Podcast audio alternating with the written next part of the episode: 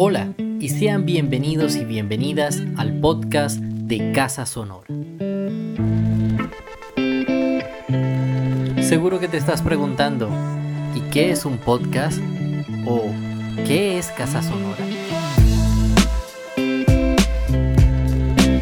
Bueno, un podcast es audio por streaming, es decir, que puedes escuchar este fragmento desde cualquiera de tus plataformas favoritas, como Spotify, Google Podcast, YouTube, iTunes, entre otros.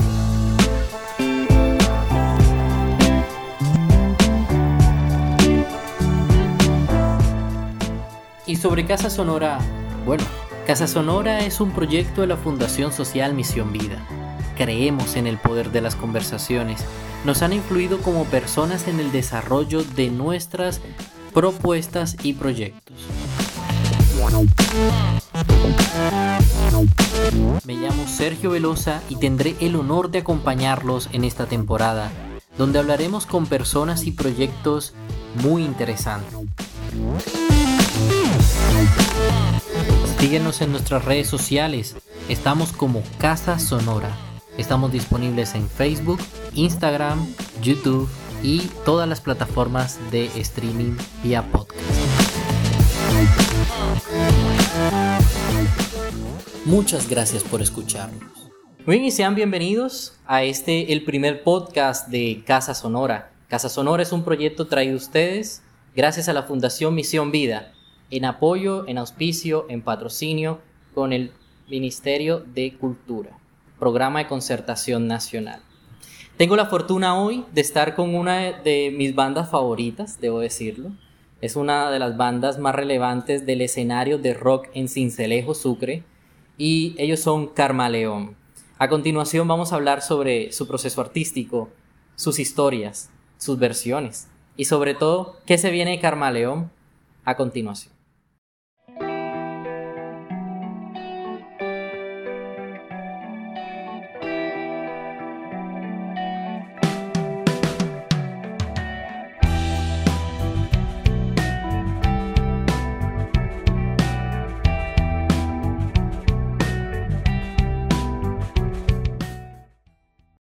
Muy bien, Carmaleón. Qué gusto tenerlos acá. ¿Cómo han estado? Bien, gracias. gracias. Bueno, me gustaría empezar con Carly, ya que te tengo por acá cerquita. Listo. ¿Cómo es tu nombre, viejito? ¿Y cuál es tu rol dentro de la banda? Bueno, mi nombre es Carlos Alberto Barrios. Eh, soy baterista de la banda. Eh, también eh, hago parte de funcionamiento de composición en conjunto de mis compañeros. Dale, viejito. Bienvenido. Gracias.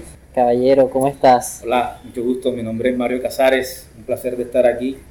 Bueno, mi función en la banda, aparte de tocar el bajo, es consumir buen café. Ah, genial. Eso nunca debe faltar, ¿eh? No, jamás. Eso no. Yo creo que. Eh,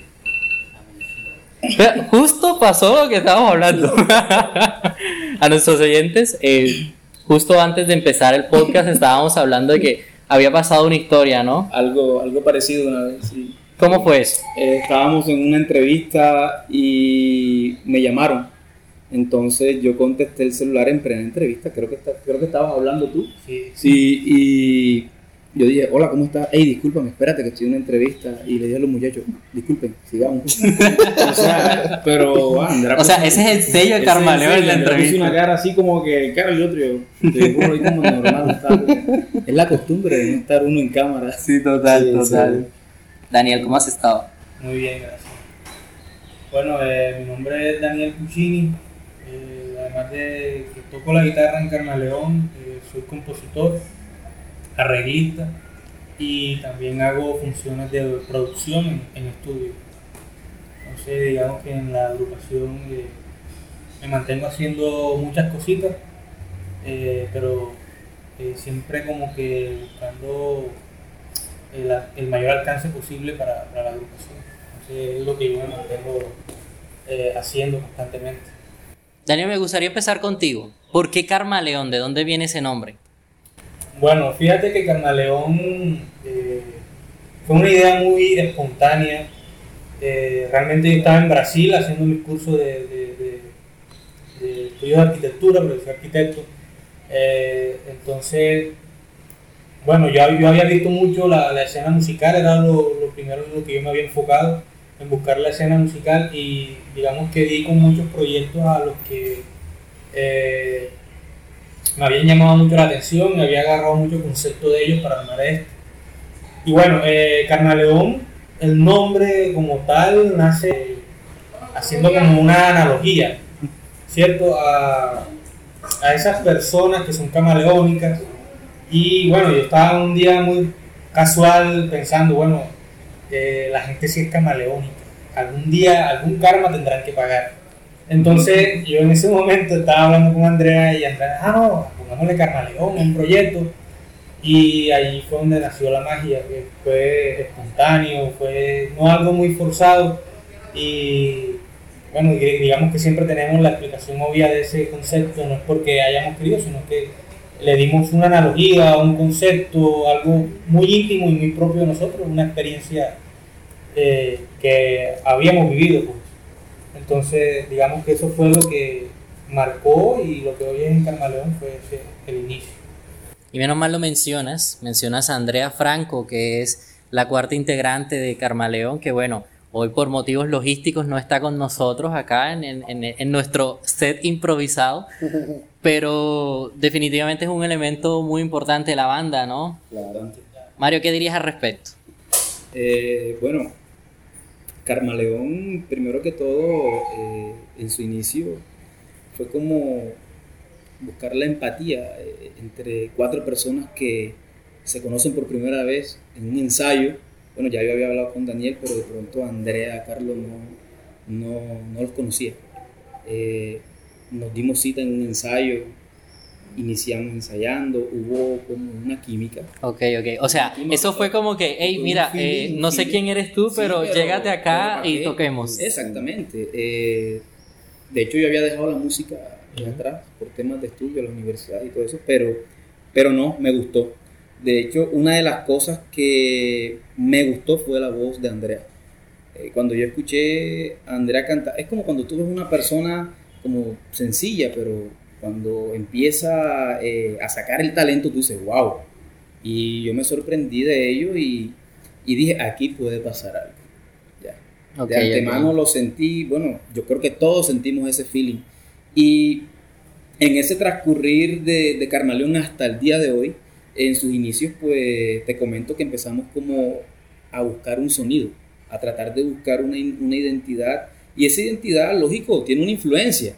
Eh, por lo general, todos los músicos de banda de rock en sus inicios eh, tienen influencias de, dependiendo del instrumento que toque, así va a tener un músico pues ya famoso que le va a servir como una, influ- una influencia para estudiar y de pronto para también él, crear su propio concepto. El concepto de Carmaleón es basado eh, en el rock clásico.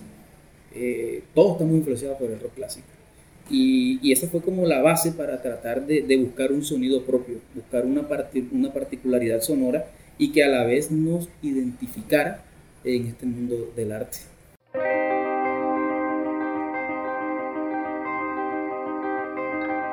Mi porro me sabe a todo lo bueno de mi región. Oye, hablando de esos sonidos como propios, Carly, ¿cuál ha sido ese reto a la hora de llegar a una banda como Carmaleón? ¿Eras parte como de ese grupo fundador de Carmaleón? ¿Llegaste a esa reunión también conociendo a alguien o ya, ya conocías a...? Bueno, fíjate de que eso es una historia también particular porque recuerdo que, bueno, ya con el que yo me conocía era con Daniel, eh, ya habíamos este, participado en proyectos anteriores, era cuando éramos mucho más jóvenes, eh, podíamos tener como 15 años de edad. Ahora somos bien. Sí. Entonces, participábamos en varios proyecticos así. Bueno, Daniel estando en Brasil me escribe a mí y me, y me dice, hey Charles, este, vamos a, vamos a formar una bandita. Y yo, "Ah, será, vale". O sea, con la experiencia que tuvimos anteriormente, dije, bueno, será. El más me dijo, dale papi, vamos a, cuando yo venga a Brasil cuadramos un ensayo. Y yo dije, ah, bueno, listo, vamos a cuadrarlo en mi casa, ya, para no mover la batería y eso. llega aquí el señor presente. o sea, e- eso era un garaje, o sea, extremadamente pequeñito. Y yo cuando veo que el señor llega, llega con una planta abajo extremadamente grande, yo dije, herda loco, le va a partir los vidrios a mi mamá aquí, me van a echar totalmente. Bueno, ese día fue muy chévere, tiramos, eh, improvisamos, porque o sea, en realidad no nos colocamos de acuerdo que eran los temas como de pronto para, para acoplarnos un, un poquito, para tocar y eso, sino que improvisamos. eh, ¿Cuántos vidrios se rompieron? No, casi se rompe porque Casi, vi- casi. vibraban mucho, vibraban mucho y, y yo dije, bueno, ya mi mamá me pegó mi cocotazo bien bacano aquí. O sea, tú mientras tocabas pensabas en el vidrio. Sí, sí, sí, porque Mario se atrajo una planta y eso era un, un, un espacio así pequeño. Y fíjate que era lo que contaba Mario de que al momento de nosotros como improvisar, en de pronto en ritmos y eso, hubo como una empatía y eh, menciono mucho también y destaco lo, lo importante también que, que me llamó mucho la atención la, la voz de Andrea.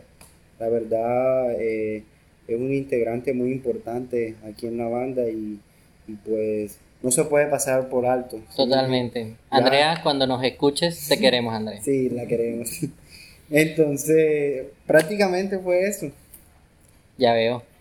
Bueno, Daniel, hablaban de que hace a sus 15 años había nacido un primer proyecto musical. ¿Fue el primero? ¿Fue tu primera incursión en la música como tal? ¿O habías tenido ya alguna otra experiencia desde an- antes? Bueno, fíjate que yo he sido muy melómano. Eh, yo inicio desde los 12 años, eh, est- estando en la calle, en la casa no me dejaban salir mucho porque era muy pequeño. Para mí siempre me gustó el tema de la música, del arte en general. Entonces digamos de que desde pequeño siempre iba buscando mi vocación hacia la música. Entonces antes de Carly ya habían, había tenido no proyectos, sino eh, como un parche de amigos donde llegaba, eh, practicaba mucho la guitarra y así desarrollaba mi habilidad musical. Entonces, digamos de que eh, parte de, mi experiencia es empírica y es- ha sido ensayo tras ensayo, proyectos que en, su momento no podría llamarlos fracasos, sino que me ayudaron mucho en mi desarrollo eh, artístico y, así de, manera pude encontrar un concepto en cómo quería tocar la guitarra, cómo quería llevar este, esta vocación a un siguiente nivel. Y era chasco tras chasco. Y así logré muchísimas cosas también. Pude estar, tuve la oportunidad de, tocar con grandes músicos aquí, tanto de que ya tocan jazz, eh, grandes bateristas como Oscar Cámara, bajistas, un emblema del rock en, en Cincelejo que es Apolinar Faría, que es un grupo emblemático que no se puede sobrepasar y que siempre hay que mencionarlo, los de la quinta. Yo hice parte de él, hice gran amistad con él, entonces digamos de que eh, mi experiencia en la música ha sido de calle, en la, en- en la escena. Y me he desenvuel- he desenvuelto en los bares, en sitios donde, pues, digamos que tengo cierto reconocimiento, pero tocando en bares, en varios proyectos y obviamente estudiando mucho en mi casa. Entonces, digamos que desde muy pequeño sí me estuve en la movida musical. Ok, Mario, ¿y ¿cómo fue tu camino con la música? ¿Cómo llegaste a ella? Mira, yo realmente no la busqué. Lo digo porque eh, yo llego así, se- bueno, yo digo que me encontró o la circunstancia. Así es, así es. Yo llego aquí en el año 2000, 2000, 2003, promedio 2003. Y recuerdo que eh, pues no conocía a nadie, no llegué a vivir aquí, llegué a vivir en- primero en el barrio Las Margaritas. Ahí conocí eh, a un gran amigo, Alex Chávez pero fue porque prácticamente era como, vecinos. Y el hombre con la batería, y para que un gran maestro, me enteré, oh, este man es una eminencia en la música, y de hecho lo es. Pues, hoy día está emprendiendo un negocio pues ya muy personal. El hombre es un excelente luthier, no para hacerle propaganda, sino para admirar el emprendimiento que ha tenido y que sus productos son eh, tocados por grandes músicos. Pero bueno, ahí empecé como que a escuchar, a ver, y, de hecho no traigo vena musical, ¿no? Porque mi familia no... Después conocí otro grupo de amigos Y, y como para empatizar, para charlar, yo veía que cada quien hablaba era de música, no tenían otro tema mencionando bandas de rock. O sea, nunca en mi vida había escuchado ese tipo de nombre de banda ni nada, pero siempre había como que una guitarra en medio. Y yo trataba de coger la guitarra y le, como yo soy zurdo, la cogía así. Y me decían, hey, eso no se toca así. Yo le decía, pero es que mi intención no es aprender, sino como para molestar. Y en ese molestar y en ese molestar te comento que pues empecé como que a hacer una estructura a lo zurdo. Y, y de hecho me gustó eh, hubo unas bases muy empíricas de inicio. Eh, en el transcurso del tiempo, pues me dice, vamos a armar una banda de rock, vamos a hacer esto, ¿qué tal? Necesito un bajista, cómprate un bajo. Yo, ok, yo no sé tocar eso, pero lo compré, así como lo compré me tocó archivarlo porque la mano toda llena de vejiga, yo dije, esta vaina no es para mí. Pero bueno, eh, hubo algo muy importante y es que esa persona, gran amigo, yo creo que merece la pena resaltarlo es Rafael Acosta, eh, yo como que la moral para decir, hey, pero ven acá, esto es así, vente para la casa, estudiamos. Eh, en esa época también pues conocí a Oscar Támara, gran baterista, y pues uno ahí como que va cogiendo, ¿no? Va uno eh, cogiendo, algo se va quedando, y... pero lo más importante es que me enamoré de la música. Y yo creo que esa ha sido la manera en la cual me he basado como para seguir eh, en ella y, y, decir, tengo una deuda pendiente con la música. Porque de hecho el, estar en Carmaleón eh, es la forma de decir, hey, tengo una deuda pendiente con la música, tengo una deuda pendiente conmigo mismo. Y muy independiente a lo que uno estudie o las carreras que uno tenga, eh, está ese sentimiento ahí. Entonces mi proceso por la música, digo que pues yo me la encontré. Estás pagando tu karma. Sí. Genial. Chévere, chévere. Carly, cuéntame, y ese acercamiento a la música, a la batería, ¿por qué la batería? Bueno, fíjate de que desde muy pequeño mi mamá es muy creyente, asiste a iglesia, y desde muy pequeño, como desde los cinco años, a mí me llamó la atención primero el piano Incluso mi mamá me regaló a los 5 años un piano que aún lo conservo y sirve todavía. Que yo digo, bueno, si algún día voy a tener hijos, se los voy a regalar a ellos. La herencia. sí, sí. Bueno, después de eso, como que me aburrí de, ese instrumento y yo dije, y veía así en la iglesia a los muchachos que tocaban la batería. ¿Pero qué, te aburrió? O sea, ¿querías como más acción, algo así? Sí, quería como más acción, no como algo pasivo. O sea, no estoy discriminando el instrumento, sino que como el, acoplarme al estilo de, de Conectaste mejor con la batería. Exactamente. Una violencia sonora. Entonces, eh, bueno, me regalan mi, mi, mi primera batería de, de, juguete, porque tenía como que siete años por ahí. Eh, entonces, al a los dos días ya no servía porque le pegaba muy duro y se partieron los parches de, la batería. Y entonces, ¿y ahora qué pasa? Bueno, vinieron y me la arreglaron, cogieron hasta radiografías de esas y la arreglaron y quedó, fue espectacular.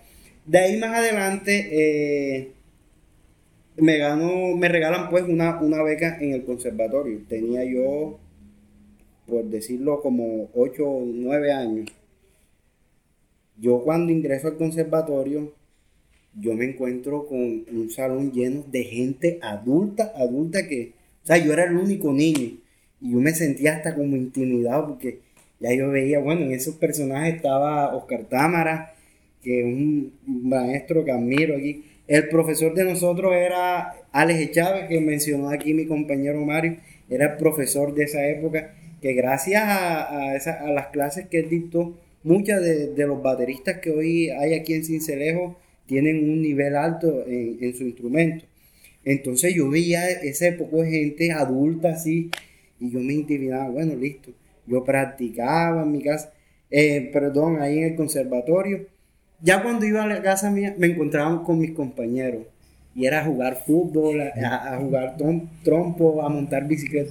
¿Qué, ¿Qué te quiero decir con esto? Que en ese tiempo yo no cogía el instrumento seriamente, sino que era como parte de, un, de hobby, ¿sí me entiendes? Que después que yo salga del colegio, el sábado voy a clases de batería y listo, como cualquier niño de pronto que eh, está en el colegio y lo ingresa en una escuela de fútbol, a practicar cualquier deporte, a, practicar cualquier instrumento, entonces eso querían conmigo. Sin embargo, Ya después, con el tiempo, eh, yo me retiro un, tiempo de la música, no, no, no le encogí como esa, esa empatía. Eh, después, a los 15 años, eh, mi papá me regala mi primera batería.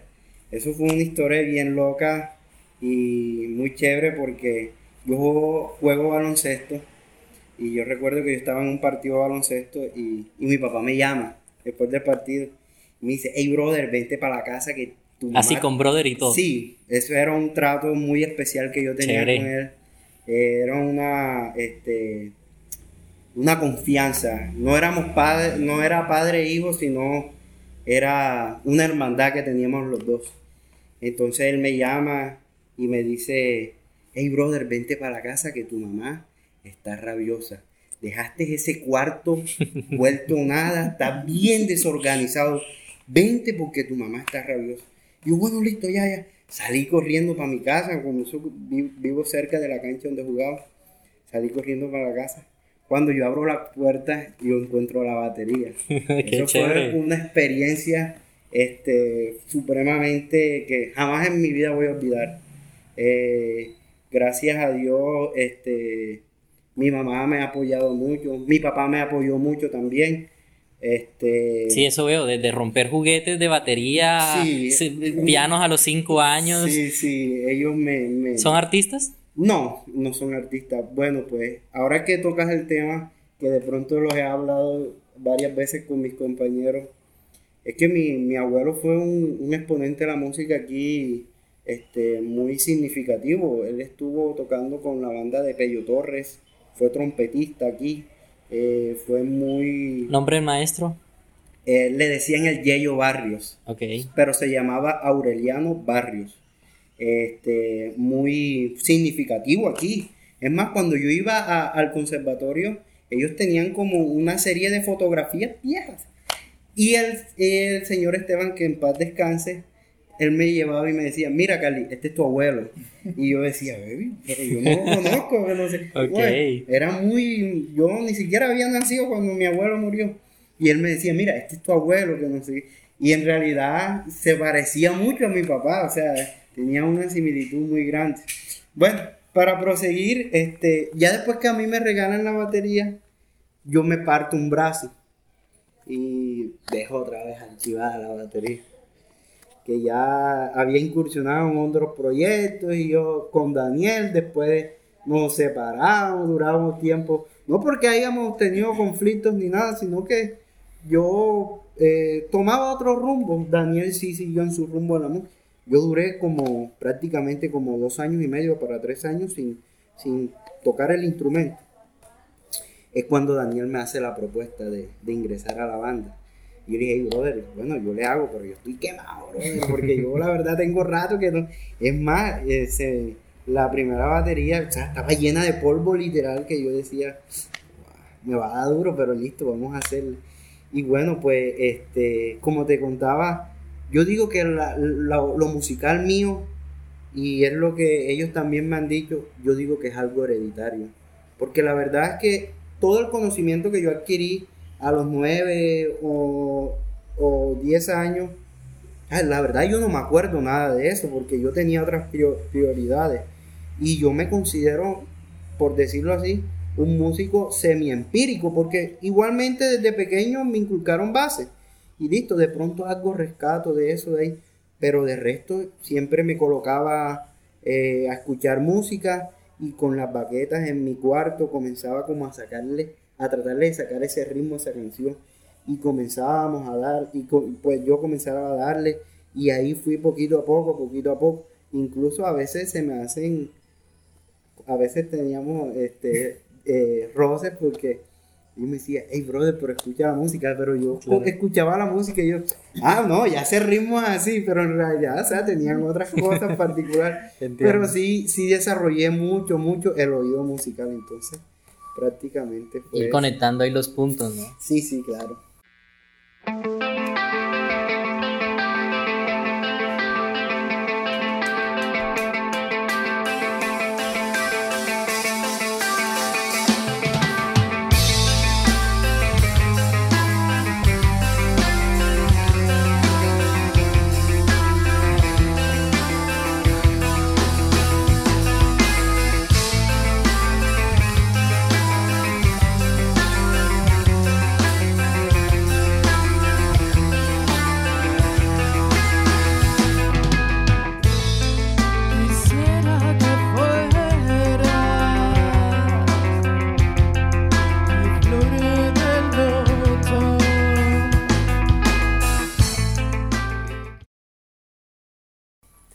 Daniel, o sea, por lo que veo, y me parece bastante curioso, le, comento un poco a la audiencia. Siento que Carmaleón ha tenido en los últimos años, al menos como, como fan lo noto, como un proceso de, de rework, como de, de, construir la banda y construirla bajo unos cimientos muy sólidos, por así decirlo.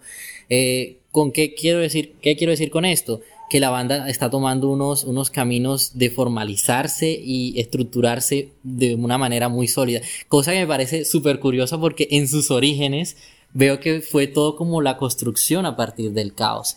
¿Cómo fue ese proceso, Daniel, de decir, bueno, las cosas están funcionando o de pronto quizás, bueno, no están funcionando, hagamos, debemos hacer que esto funcione? ¿Cómo fue ese proceso de pasar una reunión de cuatro conocidos o desconocidos algunos a convertirse en una banda sólida como lo es Carmaleón hoy? Bueno, fíjate que la agrupación en sí comenzó como, como un pasatiempo, realmente. teníamos el concepto, solamente queríamos eh, llegar al bar y tocar canciones y pasarla bien porque cada quien pues se dedicaba, dedicaba a sus cosas. Yo en mi, mi arquitectura, a otras cosas. El señor acá presente es profesor, Mario. Mario. Y Carlos, bueno, estudiando su contaduría y Andrea terminando su estudio de ingeniería industrial. Entonces era como algo muy súper casual. ¿Qué fue lo que pasó con Carmaleón? Que, digamos, eh, nos impulsó a formalizar esto. Es que cada vez que íbamos presentándonos, habíamos, habíamos o teníamos la facultad de que adquiríamos más público. Y no te iba a decir que no, son mil no, eran 10 personas o 5 o 3 que le gustaban a la banda y nos seguían y le gustaban el concepto y mira que es muy bacán. Entonces digamos de que gran parte del desarrollo de, de Carmaleón fueron los amigos. Ellos suenan bien, suenan bacanos y así sucesivamente. Entonces eh, la mecánica era de que nos encerrábamos a ensayar en la universidad y duramos seis meses ensayando, buscando un sonido y tratando de componer algo. Entonces, cuando arreglamos nuestro primer tema que fue Libérame. Pero, uy, bueno, bacano, vamos a ver si lo grabamos, vamos a ver qué hacemos. Entonces, ya después era otra tarea. Era buscar quién podía amoldarse a lo que nosotros habíamos creado como concepto musical y que lo supiera grabar, que lo supiera hacer. Entonces, digamos que el primer fiasco que tuvimos, que era tanta la experiencia de Carmen León, fue el primer Libérame, la primera versión que hubo, que es eh, digamos, no suena bien, no sonó bien realmente, pero para nosotros era como el primer paso, digamos. Entonces, es curioso porque, digamos que nosotros damos los pasos sin saber realmente. Solamente lo publicábamos por publicar nosotros en nuestra mente, porque suena muy bacano, es, chévere, suena, suena bacano, pero era porque nosotros entendíamos el concepto de la música de nosotros. Y había gente que sí, había otras personas que no, entonces eso era como curioso era como un shock. Entiendo, claro. Entonces, eh, bueno, fíjate que yo escucho esa primera versión y escucho la última del nuevo álbum y en parte me da mucha nostalgia y no, no me da rabia eh, el proceso que tuvimos. Para nada, antes, antes por contrario me da una, una duda, ¿esa primera versión de Libérame es la que está disponible hoy en Spotify? No. No. Ok. La primera versión de Libérame algo más paupérrimo. Pues. Ok, ok, ok, ok. Algo más, o sea, aún la de la de Spotify tiene rango de mejora. No, pues. fíjate de que, bueno, eh, nosotros, a pesar de ese chasco, no, o sea, nosotros no nos, no nos desmotivaba, por el contrario, no, hay que buscar algo mejor. Ya. Entonces, tuvimos un chasco con otra persona, no se dio tampoco, no entendió lo que queríamos transmitir, el sonido de la banda. Pero luego eh, llegamos a una reunión súper casual, yo lo llamé por teléfono, ahí vamos a reunirnos. No, ¿cuánto tú por esto, por esto, por esto, por esto? Y sacamos cuenta y vamos a decir, entonces llegamos donde David Poza. David Poza es un productor aquí que eh, a nosotros, digamos que nos ayudó a salir del anonimato con nuestra música, porque entendió todo el concepto que nosotros queríamos transmitir Y digamos de que eso fue una labor de él de escuchar, que era lo que nosotros escuchábamos. Él ya había escuchado rock, blues y muchos temas en temas de producción. Y bueno, ese álbum EP se grabó en dos días solamente. Ok. Y tuvo, bueno, mucho tiempo en edición porque entró la pandemia. Y fue en pandemia que lo lanzamos. Pero cuando nosotros escuchamos ese primer EP, nos loco, qué vaina bacana. Entonces, porque sonaba bien. Y realmente ese álbum EP a nosotros, que está en todas las plataformas digitales, nos abrió demasiadas pues, puertas. O sea, nosotros lo mandamos a, a Uruguay en una, en, una, en una radio, no recuerdo cómo es el nombre. Sí, y al, al hombre de la radio le gustó mucho Flor de Alot. Entonces eh, eh, entra dentro de su programación radial. Y a ve- a veces la, la publican en- también en México, eh, en, la radio internacional, algo así, Megamix. Tuvimos una entrevista ya también. Ahí sí no sonó el teléfono. No, Ahí. no este, bueno, esa entrevista fue súper casual. fue por teléfono. En- entonces, Ah, era por teléfono, era, era- Sí, total. genial. Entonces, eh, digamos de que eso nos abrió muchas puertas. a nosotros, ya. Realmente no esperábamos de que en, en YouTube tuviéramos reproducciones en un canal temático, no sabíamos eso, el, el tema del canal temático con el canal de artistas, entonces digamos que la música de nosotros se movió, fue por el canal temático y ahora cuenta con más de 400 de 4.000 reproducciones. Es un número bajo en YouTube pero digamos de que eso nos motivó aún más. Claro, muy significativo. Significativo en, en redes en Spotify en iTunes logramos más de 2.000 reproducciones y fuimos sumando, fuimos sumando, fuimos sumando, que nosotros no sabíamos que eso iba, iba supuestamente, nosotros lo di- di- dijimos que es lejos, realmente es poco para, para los números que alcanza la gente ahora.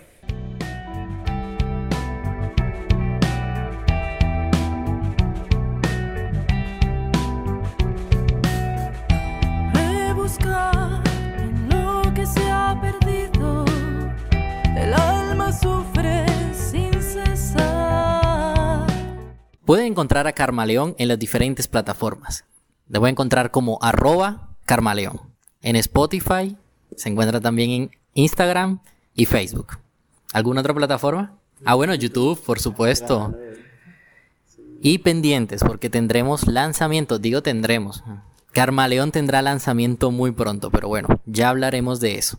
Esto fue una pauta casi comercial, casi. Así que, eh, bueno, continuamos con el tema. Me llamó mucho la atención, Daniel, lo que mencionabas de las diferencias entre el canal temático de YouTube y el canal como un usuario normal, por así decirlo. ¿De qué va eso? Bueno, fíjate de que eh, en este tema de la música actual, en la manera como se está distribuyendo, se hace por medio de distribuidoras. Ya uno hace el registro previo ante las entes legales y gubernamentales aquí, pero eh, la manera más fácil de, como de, de distribuirla es por medio de una plataforma, ya sea una plataforma de distribución. En ese caso nosotros utilizamos la plataforma Ambius, no es nada de publicidad ni nada, sino que es la realidad. Eh, entonces, digamos de que, bueno, pagamos la suscripción, era gratuita y parte de las regalías también se obtenían el 100% de la regalía o no sé qué tipo de contrato se lleva allí con el tema de la música. Nosotros realmente no le prestábamos atención a eso. Nosotros solamente queríamos mostrar lo que hicimos. Eso era lo que nosotros. Pero tenían como en, en el panorama, en el horizonte, queremos ganar dinero con estas reproducciones, supongo, claro. Claro, o sea, independientemente de que sí, esto nació de corazón. Y yo hago música eh, literalmente porque hago música con, con mis amigos, con Carlos, Andrea y Mario. Eh, pero obviamente nosotros esperamos de que esto sea bien remunerado porque, fíjate, esto de la música lleva tiempo en propiedad intelectual. Mucho tiempo. Realmente el tiempo que uno le dedica a esto es casi que el 100% al tema de la propiedad intelectual y el tema de, la- de un lanzamiento, antes nosotros lo hacíamos a la ligera. Ya nosotros estamos trabajando de otra manera distinta, más estratégica, de manera que podamos captar mucho más la atención, pero eso implica un trabajo. ¿Sí me entiendes? Entonces el tema de las regalías pues, es importante. Bueno, total, sí, como tema.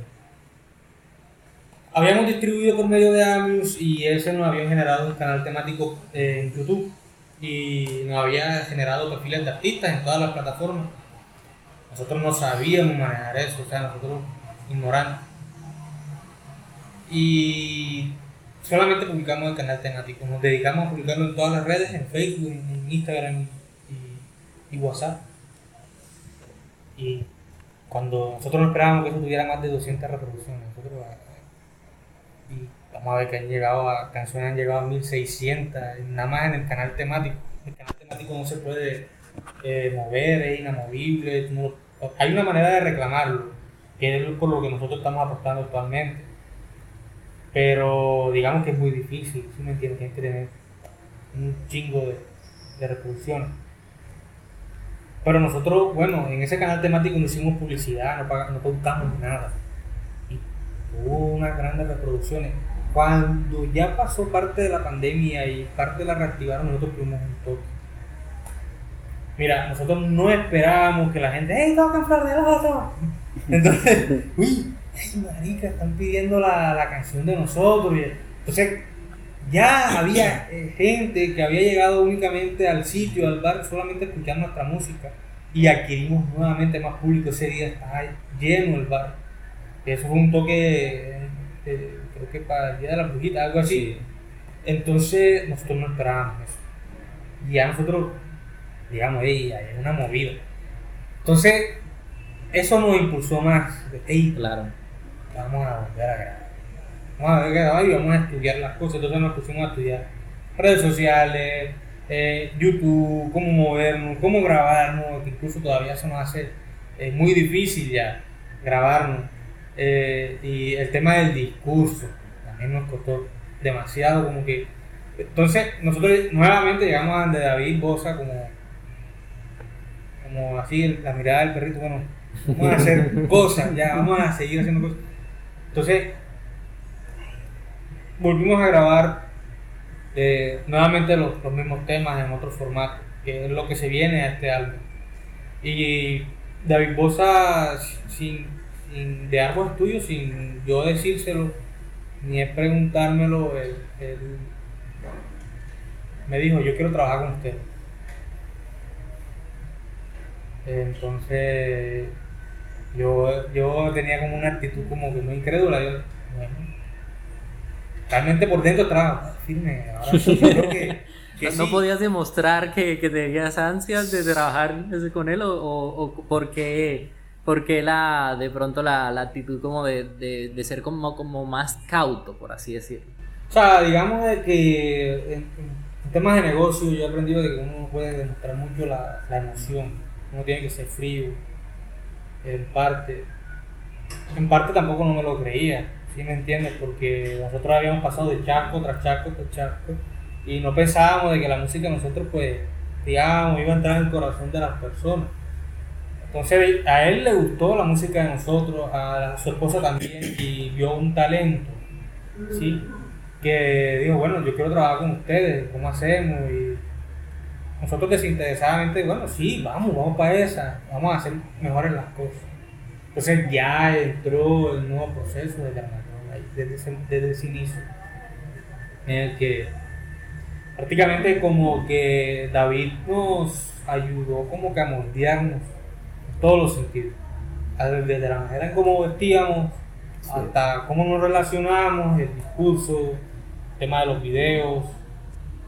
Bueno, él digamos de que él, él siempre como que manifestaba que nosotros teníamos muy buenas ideas, pero de que estaban muy mal acuñidas. Mi porro me sabe a todo, lo bueno de mi región. Me sabe a caña, me sabe a toro, me sabe a fiesta, me sabe a ron. Algo importante de lo que te hemos contado, de lo que has escuchado por boca de nosotros, e inclusive faltando lo que, lo que eh, tiene Andrea por decir, porque yo sé que Andrea tiene muchas cosas, eh, pues por circunstancias no se encuentra. Mira, el proceso de Carmaleón inicia de un primer punto y es la autogestión. En el momento cuando nosotros iniciamos, eh, todo se basó en una autogestión, porque de hecho el primer Libérame que se grabó fue producto de una autogestión de, querer plasmar eh, un material inédito y era como que la carta de presentación de la banda. Ese proceso de autogestión eh, luego eh, pasa a un segundo plano que es el proceso emergente.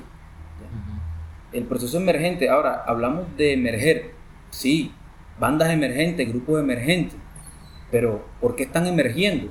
¿Qué es lo que hay detrás de ellos para emerger? Entonces, en ese primer paso de autogestión y pasar nosotros a ser una banda emergente, es producto eh, de la llegada de este señor productor David Bosa, ¿verdad? Eh, en el proceso de nosotros salir de ese pauso de la autogestión y que, aclaro, todavía estamos en la autogestión, pero hoy día tenemos por lo menos un apoyo. Se han sumado eh, ciertos organismos a apoyar nuestro producto, a apoyar a Carmaleón, pero es en base a ese producto inicial que nosotros hicimos. En ese proceso de emerger, Arbo Studios, eh, en cabeza del productor David Bosa, contribuyó a que nosotros le mostrásemos al mundo así en lo que es Carmaleón, artísticamente, lo que es nuestra música, lo que es esa identidad musical que tenemos. Y bueno, fíjate que pasamos de la autogestión a lo emergente, ¿verdad? Pero fíjate que en el proceso de la autogestión, eh, la narrativa que te hemos dado, eh, hay muchas cosas vacías, eh, sobre todo la parte informal, porque era mucho desorden. En el proceso cuando entramos ya a emerger, y que de hecho empezamos a emerger porque, bueno, a ti que te llegue un productor y te diga, hey muchachos, vamos con esto, yo creo en ustedes, me gusta su música. Lo primero es la identificación y, y el talante que, que, él ve para apoyar.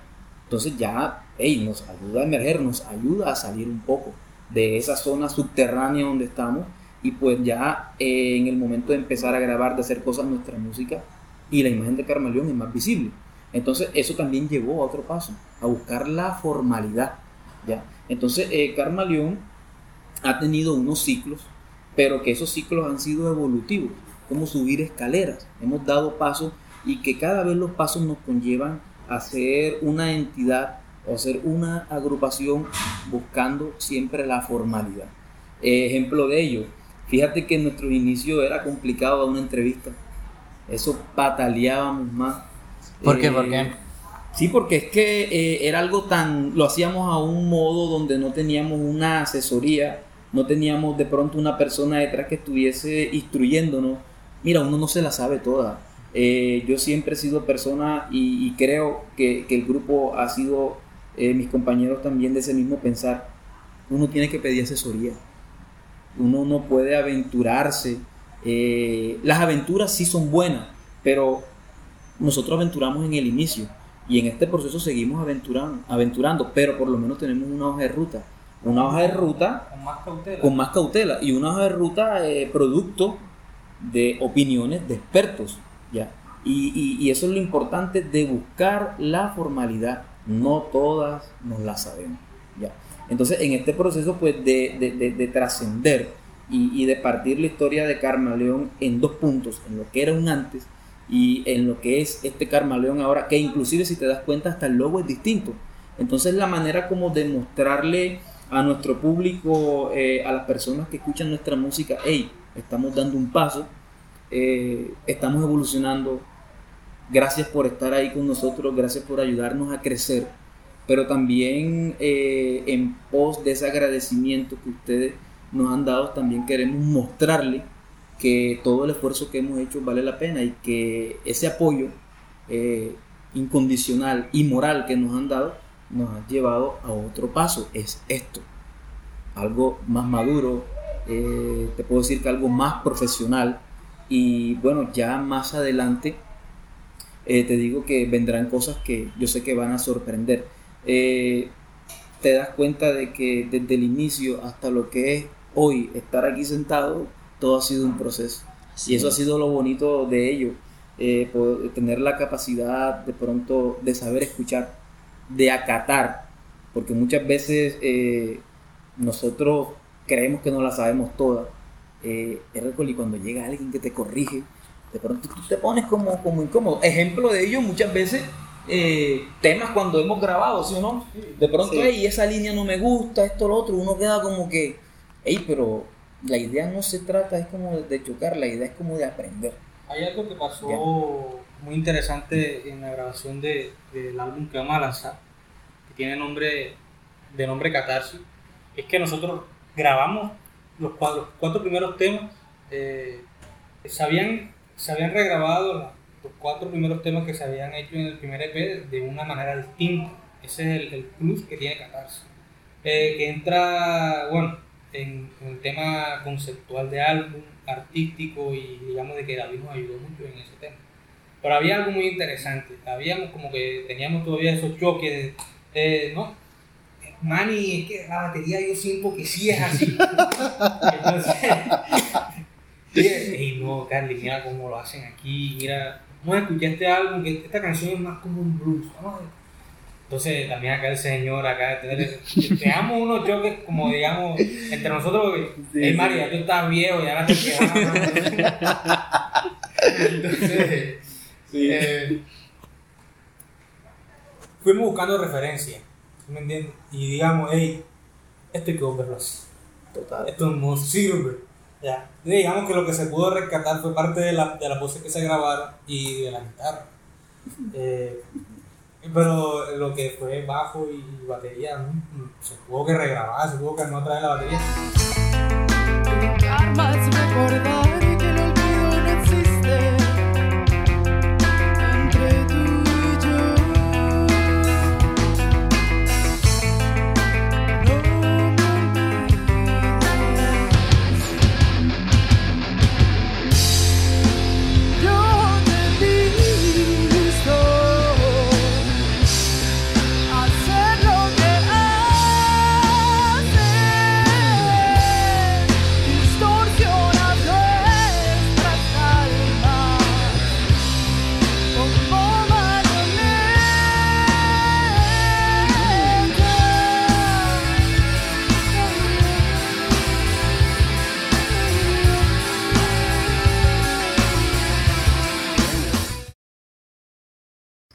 Yo creo mucho en el poder de los errores. En mi opinión, los errores están a veces infravalorados, a veces sobrevalorados, dependiendo. O sea, los errores nos ayudan a construir procesos mucho más sólidos.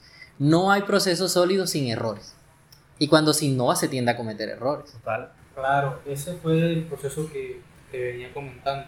Realmente nosotros no mirábamos hacia el pasado, sino que tratábamos de aprender de él. Y digamos de que tú también fue un proceso porque eh, yo tuve discusiones con, el señor acá, el terco, y acá también. Y mani, ¿para que vamos a grabar eso?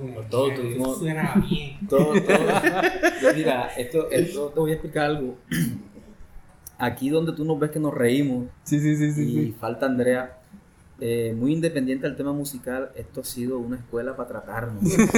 totalmente. Esto ha sido una escuela para tratarnos y moldearnos porque no somos de carácter fácil, pero en el tiempo eh. nos, aprendimos a tolerar y después empezamos como que a querernos, hoy nos amamos. Ya, bien firme. Y, eso ha sido parte del proceso también. Aparte del tema musical, eh, hay una parte externa que es la parte personal. Claro, total. Y eso también ha crecido mucho. De hecho, a mí me gustaría preguntarle a Carly, eh, antes de continuar con el tema, bueno, ¿y cómo ha sido, verdad? O sea, porque pues, son los principales problemas de las bandas, ¿no? Al tener personalidades y, puntos de vista muy diferentes, es normal que incluso hasta se separen o, terminen los procesos creativos eh, y de manera independiente. ¿Cómo ha sido ese proceso de tolerarse? ¿Cómo ha sido ese proceso de aprenderse, de convivir entre ustedes? ¿Qué, ¿Alguna anécdota que me quieras contar al respecto? Bueno, este, la verdad es que siempre hemos tenido ese, esa clase de inconvenientes y, y pues la verdad, este, yo creo que le he dicho a los muchachos de que hay que tener la suficiente madurez para solucionar ese tipo de, problemas y, y tener claro todo el proceso que hemos llevado. ¿Sí me entiendes? Desde el principio hasta ahora, que no ha sido fácil. Eh, la verdad es que lo hemos trabajado con el sudor de la frente.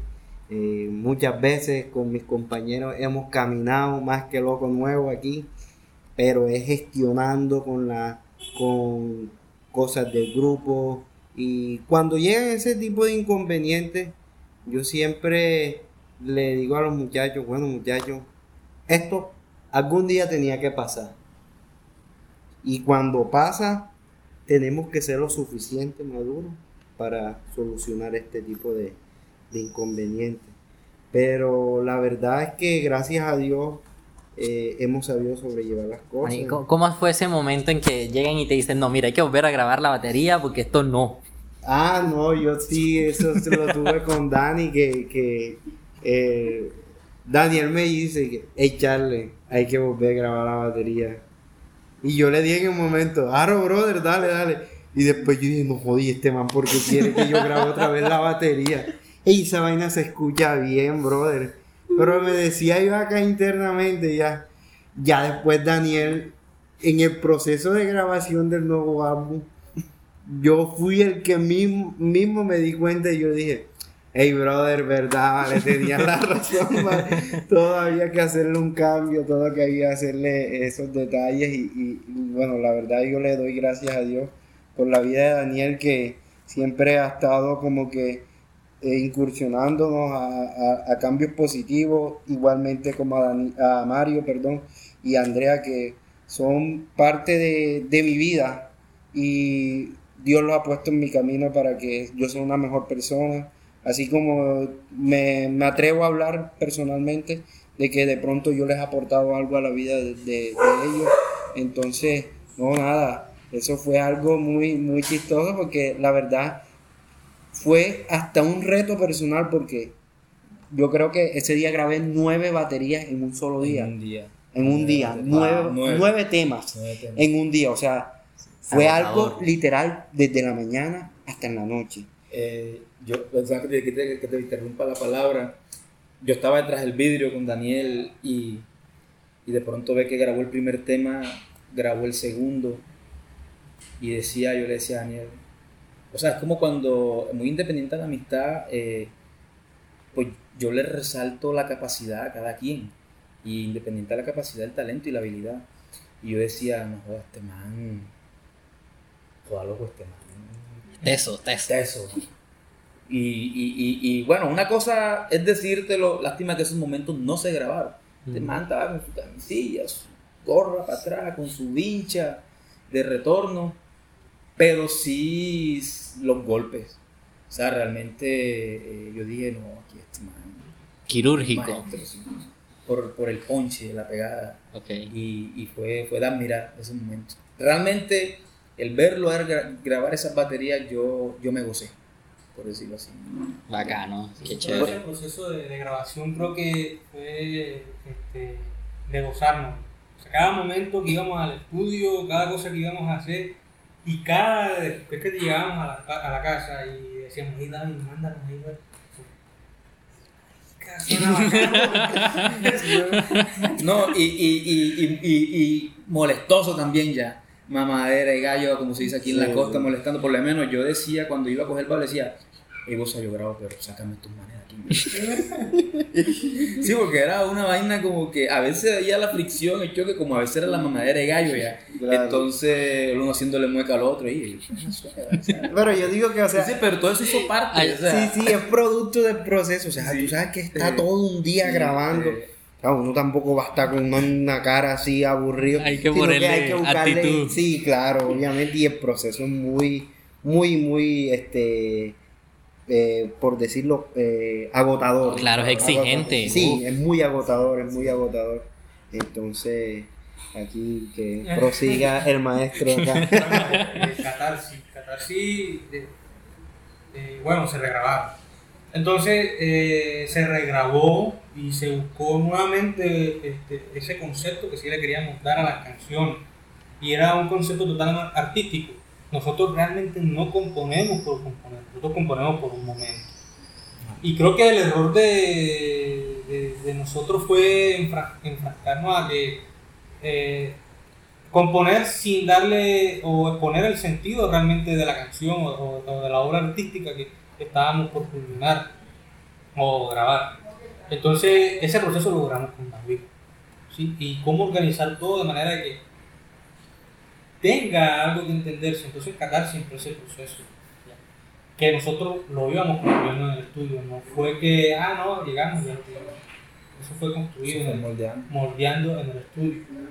Entonces, eh, Catarsis es una historia de amor, de odio y de amor. Por más de amor que de odio. Y así mismo en el sentido contrario. Entonces, to- todo el arte gráfico, todo lo que se ha logrado eh, plasmar en, en nuestras redes es, es un aura que, digamos, se ve oscura, un álbum oscuro, pero que realmente que en su contenido va a tener como algo que trasciende hacia la luz. Entonces eso fue lo que quisimos plasmar a, a, a Catarsis en el tema conceptual. Ahora las canciones, eh, recogimos cuatro de las canciones que, habían, eh, que habíamos grabado con el fin de amoldarlas a este, a este nuevo concepto Ok. y que prácticamente las canciones que son fuertes en el, en el tema son tres. Vamos a hacer spoiler. spoiler. El spoiler, atención. Eh, Flor de Loto, no, Flor de Loto, Catarsis y Epifanía. Ok. Son las canciones que le dan como que la, la forma a este álbum. ¿Por qué lo quisimos hacer de, de- de conceptual el álbum de Catarsis? Realmente eh, el cambio de mentalidad fue que miráramos hacia un producto. Que la gente tenga que consumir un producto de Carmaleón. Y el simple hecho de hacer música eh, con- constituye a que tú tengas que hacer un producto que sea vendible, que la gente pues, pueda identificarse con él. Digamos, tú no tienes un cuadro en tu casa porque no significa nada. Tú dices, este cuadro me gusta porque representa Claro. algo de mí. Eso es lo que queremos con Catarsis. Catarsis no es un álbum que, que, que se ha visto para, para hacernos famosos. La idea es que cada canción llegue al corazón de la, persona, a la, persona adecuada, a que cada canción llegue en un momento, ¿me entiendes? De su vida, que, pueda utilizar la canción como que me siento así y puedo tratar de demostrar lo que siento con él. El- es el valor que nosotros queremos darle a, a nuestro álbum, que signifique algo para las personas. Entonces, Catarsis, eh, digamos que en todo el proceso que, que- que nosotros hemos tenido eh, es, es muy significativo e incluso nos ha dado más ideas para otras producciones. Claro. Eso, eso te iba a preguntar. Catarsis como proceso, ¿qué le ha dejado a Carmaleón? Además, de, obviamente, su producto musical. Como banda, ¿qué cambio hubo después de Bueno, Catarsis? mira, fíjate que nosotros, eh, cuando mandaron el máster, eso lo, masterizaron en, en Bogotá, un maestro de la producción, pues. Eh, nosotros nos sentamos, estábamos contentos. Estaba yo con Carly del y la idea de no, vamos a tomarnos unas copas aquí en el, en el estudio. Ya el momento de celebrar, El ya. momento de celebrar. Eh, quisimos como que sí, vamos a celebrarlo, pero realmente es como cuando te llega el producto, suena bien, y lograste algo que tú, tú no pensaba yo que nosotros íbamos a lograr esto. ya. ¿Sí me Claro. Pero digamos que el proceso o la mentalidad de nosotros es muy distinta. Nosotros escuchamos todos los temas como cinco veces, Sí. y, y de- de- de- de- decidimos, bueno, mira, hay ciertas falencias en cosas. Yo en, en- en mi guitarra me autoevalué, el tema de la producción, Carlos también, evaluamos el tema de Andrea, yo creo que el de Andrea pues, es innato, yo creo que lo, lo de Andrea fue lo que mejor salió del álbum. O sea, todo, todo salió muy bien. Todo el álbum suena demasiado bien para mi concepto. Lo que hemos logrado es algo significativo. Pero digamos de que la búsqueda de Carnaleón es siempre dar un paso más allá. No quedarnos como, bueno, sí, el primer EP suena bien, la gente lo consume, pero ¿cómo podemos hacer que suene mejor? Entonces cambiamos todos los procesos y, y grabamos Catarsis. Y Catarsis grabarlo, sí, se grabaron nueve baterías en un día, pero el proceso de producción fue de meses, fue como de, Claro. 4 a 5 o 6 meses. ¿no? El, entre eso. Entonces, digamos de que llega el producto y todavía sentimos esa necesidad de seguir mejorando, de autocuestionarnos ciertas cosas para que en las próximas producciones sea mejor, podamos dar producto mejor y que todo esto sea pensado es en base a un producto. O sea, obviamente nosotros queremos tener fans, pero para nosotros es más significativo de que nuestro producto trascienda como imagen artística, de que tú como, como así nosotros iniciamos el proyecto, que ve de corazón, tú digas, me siento identificado con Convencen en este momento, o me siento frío, me siento tal. Entonces esa era la idea conceptual del álbum y de lo que nosotros queremos plasmar. Ahora, ¿cómo lo podemos llevar más allá? No sabemos. Tenemos que nuevamente volver al estudio, entrar otra vez a otro proceso, otra vez las discusiones, las terquedades, la- Ella, claro, no soy terco. De hecho, Mario, tengo una duda. Ajá. ¿Cómo podemos apoyar a Carmaleón como espectadores, como audiencia, como fans? Bueno, lo primero, yo recomendaría que escucharan nuestra música. Eh, nuestra música es un producto, eh, es una carta leída, eh, eh, eh, es, está a todos oídos. Y algo sí te puedo decir es que dentro de ese producto, cada tema tiene una expresión distinta y tiene una emoción distinta.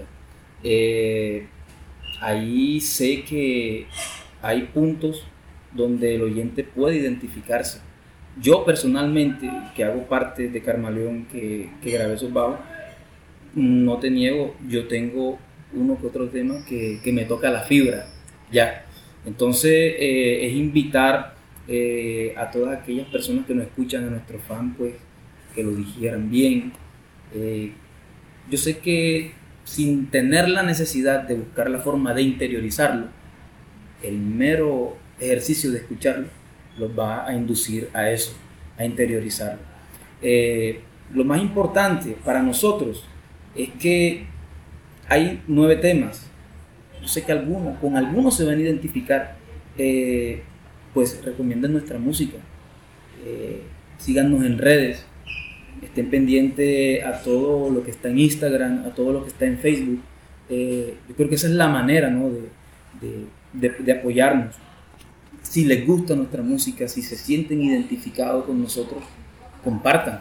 Porque esto es un producto que no está hecho eh, para un solo entorno, esto está hecho para el mundo.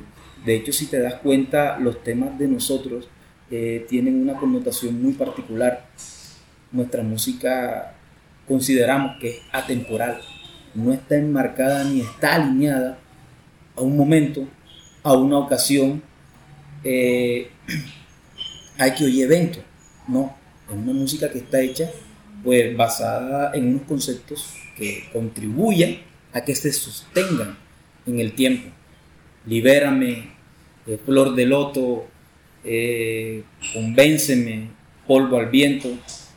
Pues ahí hay letras que te puedo decir son para contextos cotidianos que se viven, pero no están encasilladas ni enmarcadas bajo unos lapsos de tiempo productos de X o Y eventos. Es una música muy atemporal, muy conceptual. Entonces, eh, queda decir que gracias por el apoyo brindado, pero también eh, comunicarles que necesitamos bastante apoyo. Y sobre todo, eh, que sea sincero en el sentido que si te identificas con nuestro producto, si te identificas con nuestra música, pues comparte. Es el mejor apoyo. Listo, ya saben. Entonces, Carlin, ¿cuándo tendremos por fin el nuevo álbum de Carmaleón?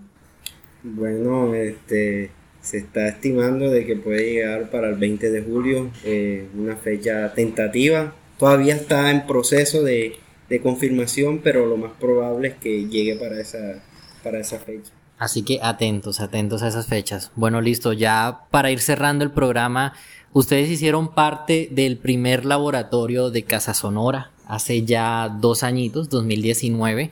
Casa Sonora en su primera versión fue un experimento en un laboratorio creativo en donde confiamos en el poder de las conversaciones. Queríamos involucrar a muchos músicos a ver qué pasaba y la verdad estamos muy contentos con los resultados. Me gustaría saber cómo cambió o qué les aportó Casa Sonora en esas primeras versiones.